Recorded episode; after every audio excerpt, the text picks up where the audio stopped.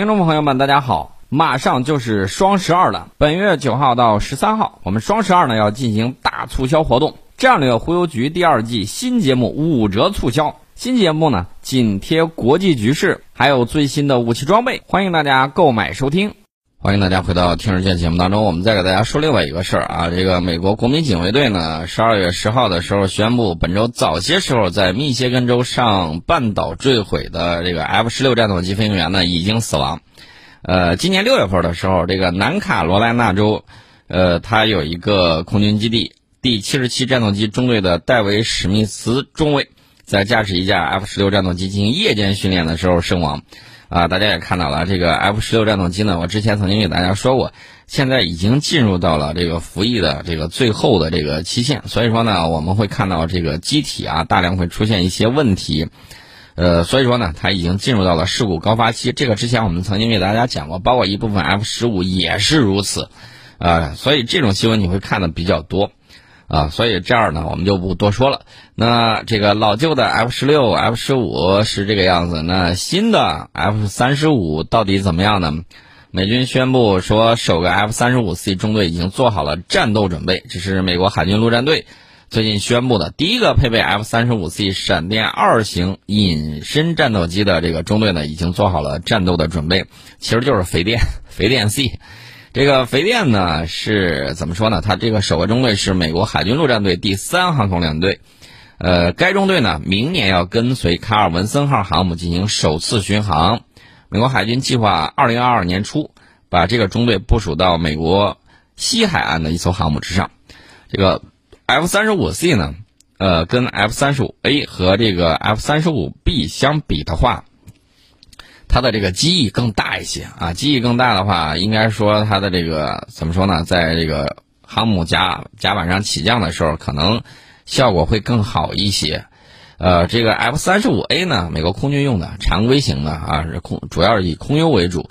那么这个 F 三十五 B 呢，可以垂直起降，每次它起降的时候，你去给它拍照片都感觉很给力。但是呢，我不得不泼一盆冷水啊，这个外行看热闹，内行看门道。科幻归科幻。这个单发的这个飞机呢，它就是不如双发的香啊！为什么这么讲呢？它的这个抗毁容易度是要低很多的，最起码低一半吧，对吧？比如说，尤其是在你碰到像这个空中遭遇飞鸟或其他情况了之后，这个双发的还极有可能把飞机给开回来，那单发的极有可能你就得这个跳伞逃生了。所以说呢，这个 F 三十五 B 这个我不是特别看好啊，原因主要就是还有另一点，我们从英阿马岛海战的时候那个钥匙垂直起降的那个飞机，我们就知道，它有一个显著的特点就是腿儿短，腿儿短，腿儿特别短，啊，比着这个 F 三十五 A 它要短很多，原因也很简单，就是它垂直起降的时候要消耗大量的这种燃料。所以说呢，能否满载就是挂载的这个东西要多，然后这个油还不能装特别满。那大家可以想象一下，大家可能会说空中加油啊，空中加油当然可以了，但是空中加油你也得讲怎么说呢？也得讲武德，对不对？如果你空中加油的时候，你就不要忘了，空中加油机是一个巨大的目标。那你加一次油，空中多加一次油，你就多有一次的危险。你看你对付谁了？如果说像对付有一些中小国家，它没有问题。你像对付俄罗斯这样的这个大国，不好意思，老远就给你招呼到了，啊，这种它是可以做得到的。所以说它这个事情呢，还是要值得商榷一下的。这个 F 三十五 C 呢，F 三十五 C，它虽然机翼比较大，但是动作迟缓一些，但是它可以携带更多的燃料，武器舱的容量也更大，更适合远程打击。F 三十五家族并非一无是处，但是呢，这个进度拖延慢，然后包括有一些这个飞机，它在飞行起飞降落的时候，突然会出现它的那个头盔里面，呃，这个影像会出现停滞或者说震颤这种情况都有啊，这个都是一点一点慢慢去改的。其实 F 三十五现在跟 F 十六、F 十五不太一样的地方是。F 十六、F 十五可能慢慢服役年限到，进入了这个事故高发期。F 三十五是新机刚入役，它进入了一个事故高发期。那过多少年呢？过大概三年之后，那这个呃事故高发期过去了之后，很多问题解决了，那它就进入了这个服役的这个飞行平稳的这种状态。所以说呢，最近三年你会看到很多的 F 三十五以及 F 十六、F 十五出问题的这个消息。所以说呢，这个这一点大家不用惊慌，我们凭借这个技术经验，大概就能够了解到，这个 F 三十五 C 最大的特点是什么？能够在航母上起降作战。它急于上航母，主要是为了配合美国当前的战略。什么战略呢？在亚太地区要继续巩固它传统的海上霸权，并且对相关的国家进行战略围堵啊。这个围堵的国家不止我们一个啊，除了我们之外还有俄罗斯。当然了，大家也要知道，有一句话是这么说的：你不能一虎搏二兔，对吧？很难搞定的。你一只老虎碰见两只兔子，同时往不同的方向跑，你怎么弄啊？东边挠一下，西边挠一下，来来回回，你会很累的啊！这个是战略上的这种错误，底下再怎么靠战术去弥补，也很难弥补战略失误上的这个问题。所以说战略啊很重要，这就是方向性的问题。你说我这个车开的很厉害，我车马力很足，但是你照照着这个悬崖边上去开，越厉害越足，你掉下悬崖的速度越快啊！明白我这个意思吧？我已经跟你说的很先进了。这个 F 三十五呢，操作维护起来问题很多啊。这个问题主要指的是麻烦，比如我给大家举个例子，呃，你要维护的时候，它有一块钙片啊，你要把它给卸下来，卸下来之后呢，你要再弄上去，你得重新刷隐身漆，呃，不刷的话那不行，嗯，不刷的话你这个隐身能力就被破坏。你刷漆的话，你得等一夜才能干啊，但这个时间它是省不了的。所以说呢，这个操作维护起来有一些这个麻烦需要去搞，呃，想凭一两款先进战机来维护海上霸权，我觉得这个事儿。有点痴人说梦啊！为什么这么讲呢？我们都知道啊，这个现在是体系作战的年代，而且呢，你凭借了一两款先进武器就能够称霸的时候，我觉得可能这个时代过去了啊！这个时代不像是当年他有这个随发枪，大家其他的很多还是出在火绳枪，呃，或者说甚至只有这个弓箭长矛，跟这些相比的话，它当然它的这个技术跨代优势比较明显。呃，但是现在呢，大家都伯仲之间，尤其是大国大国之间，经济能力、科研能力，啊，都在不断的这种发展。所以说呢，这一点大家不用担心。你有张良计，我有过桥梯，他呢，他也不会说贸然的怎么样，他只会是表示表示。你没发现五十年代的时候，美国的飞机甚至敢飞到我们头上去，我们多次击落美国的这个飞机。然后到这个六十年代的时候，美蒋飞机经常窜犯大陆。也被我们多次击落啊！这个大家去博物馆里面就能够看到被击落的这个高空的那个 U 二的残骸。我们也应该是世界上打下来 U 二最多的国家。那除了这些之外，大家会看到现在呢？现在你还看到美国飞机在我们头上飞吗？啊，被我们的解放军远远的给它挡到南海之外去了。这个大家看到了，挡到南海之外，到叫你看它自由航行是它自由航行，它的这个飞机它始终它不敢怎么样。这个大家都看了很一清二楚，所以这个是一个你的能力在不断的提升，而且这个东西就像武侠小说里头描写的那个内力，内力提升了之后，一般情况下你想要进到他这个身边几丈之内，恐怕是很难的。我指的是武侠小说，大家千万不要会错意。但是航空母舰确确实有它非常重要的作用。你看，世界五常五大常任理事国拥有核武器的是合法拥有核武器的这些国家。那这五常里面，航母都是比其他中小国家的这个航母要厉害的多。最厉害的是美国的航母，这是毋庸置疑的啊。接下来，我觉得差不多也就该数着我们了。那再往后啊，这个英国、法国啊，这个俄罗斯，大家可以看航母的数量。这个法国，我觉得其实可以排在英国前面。为什么这么讲呢？我们没有听说戴高乐号时不时的出了问题，但是我们听到老佛爷级的老佛爷号和亲王号。经常是港还没有出，跑出去多远，这个肚子里头已经灌满了海水。那这种情况呢，大家也了解的比较多。我们接下来呢要聊另外一个事儿，法国宣布启动这个新航母建计划。这个航母是核动力航母，这个核动力航母呢，我估计它会吸取上一次这个戴高乐号核动力航母的这个经验和教训。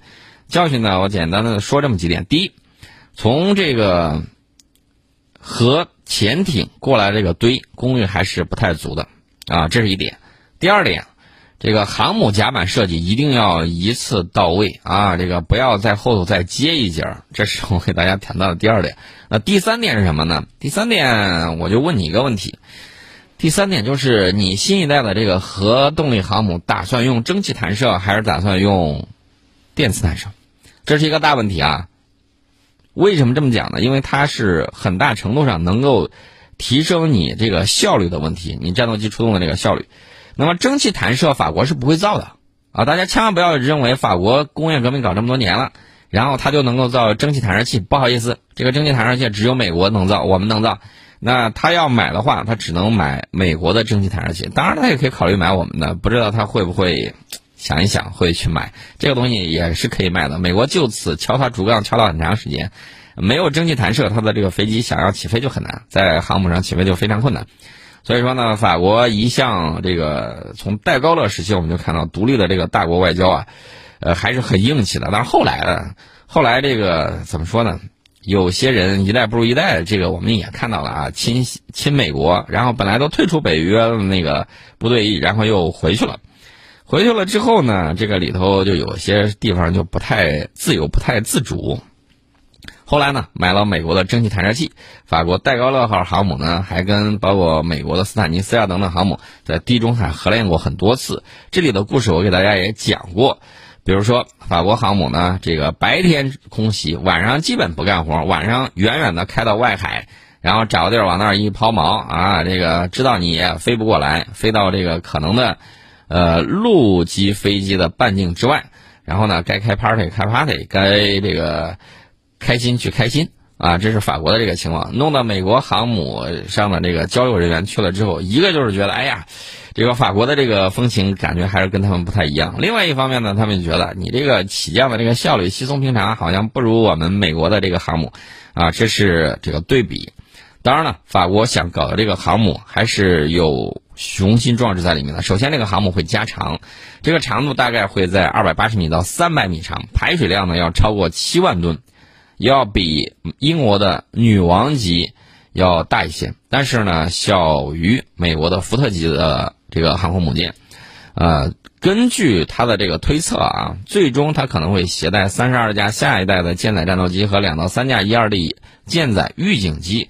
法国达索公司到底是怎么想的，我不太清楚。但是我看到它的模型上，依然还有法国的这个阵风战斗机，海军型的啊，啊一呃特别好辨认。它那个模型上面，你一看它的那个起落架，就是把头昂的特别高，那个就是阵风。阵风的这个海军舰载型，那除了这个之外呢，在旁边还有它的这个五代机，可能他说的六代机或者说五代半吧，也有一些。那这个飞机什么时候能够拿得出来？我不知道达索公司到底是怎么考虑的。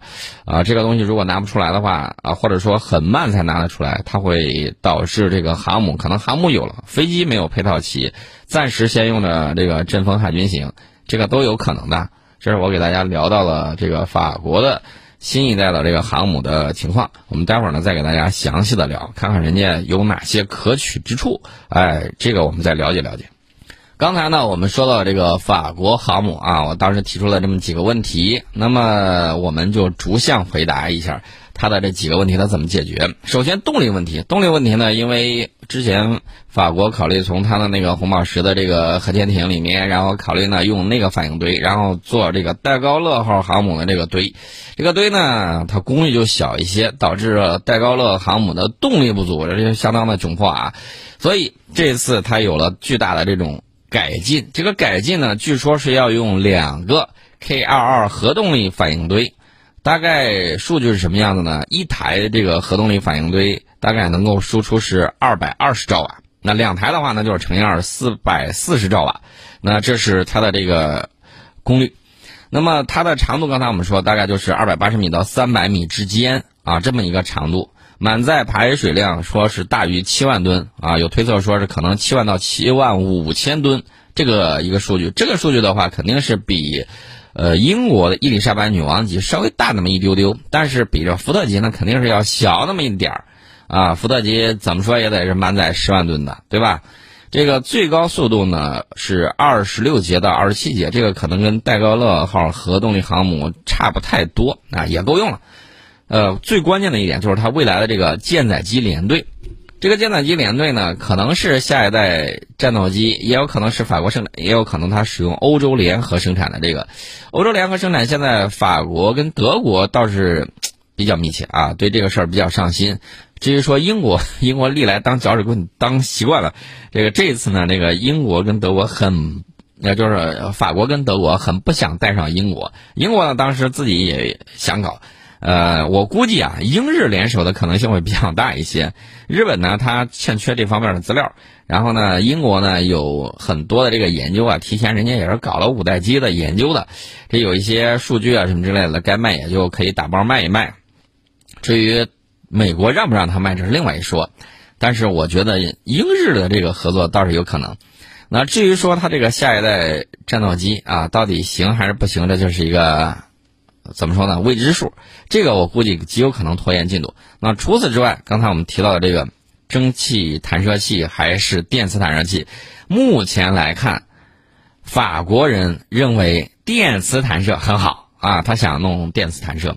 这个电磁弹射呢，全球只有两家分店，目前为止，一家呢是美国啊，美国福特号上一直在试用啊，这个效果呢当然很好的，它试用的时候。我说电磁弹射器当然比这蒸汽弹射器效果要好，为什么好呢？首先它可以弹不同的重量，你大到重型舰载机，啊，再大一些这个预警机，小一些的比如说无人机，我都可以调整这个弹力，然后呢进行弹。你不能弹力太大的时候上去把结构给破坏了，那就不要再玩了。所以我说的这个电磁弹射比蒸汽弹射要好，蒸汽弹射的这个功率恒定的，你把不管是什么上去，当就一下就走了。然后呢，这个再次蓄能储能，然后呢，这个非常麻烦。我们也看到了一弹射，一溜火花带闪电，屁股后头冒着烟儿，然后呢就起来了。那水蒸气啊，这个就是它的这个蒸汽弹射。其实呢，这个里面对工程材料的这个要求是比较高的。美国在这方面做的确确实实非常好，这一点毋庸置疑啊。人家强的地方，咱就实实话实说啊。他在材料学，在这个这方面呢，水平还是非常高的。那除了这个之外呢？呃，法国，我估计他应该会考虑电磁弹射，但是这个技术呢，他从哪儿弄，这个我就不得而知了。美国会不会卖给他？我觉得看时间吧。如果说啊，到二零三几年啊，再过这个一二十年，然后服役什么之类的，我觉得卖也有可能，这个问题应该不大。那至于说法国能不能搞出来，这个咱也不好说啊，这个不太了解他们在这方面的这个进度。至于咱们呢，因为跟北约体系，说句实在话，呃，人家老拿这个东西当借口啊。但是再过二十年，会世界会有什么翻天覆地的变化？你让我猜，我也猜不出来；你让我想，不敢想。那将来的情况会有怎么样的变化，我也不知道。但是呢，大家可以看啊，这个电磁弹射，这是代表着未来的，这是毋庸置疑的。那至于说它的这个弹射，我倒是看到美国，美国海军学会呢对它有一个推测，它的这个推测很有意思，说美国呃他的推测说法国人对美国电磁弹射系统比较感兴趣，然后呢说这个电磁弹射系统呢能够面对重型战机到轻型无人机之间有更强的灵活性，然后与美国友军进行联合军演的时候具备更强的兼容性等等。那么这个报告里头他就说到了。甲板布局方面可能用三组弹射器，其中两个专门为战斗机和重型舰载机准备全尺寸弹射器，还有一具缩短的弹射器专门为无人机设计的。呃，这个这个这个怎么讲呢？顺便说一下无人机的问题。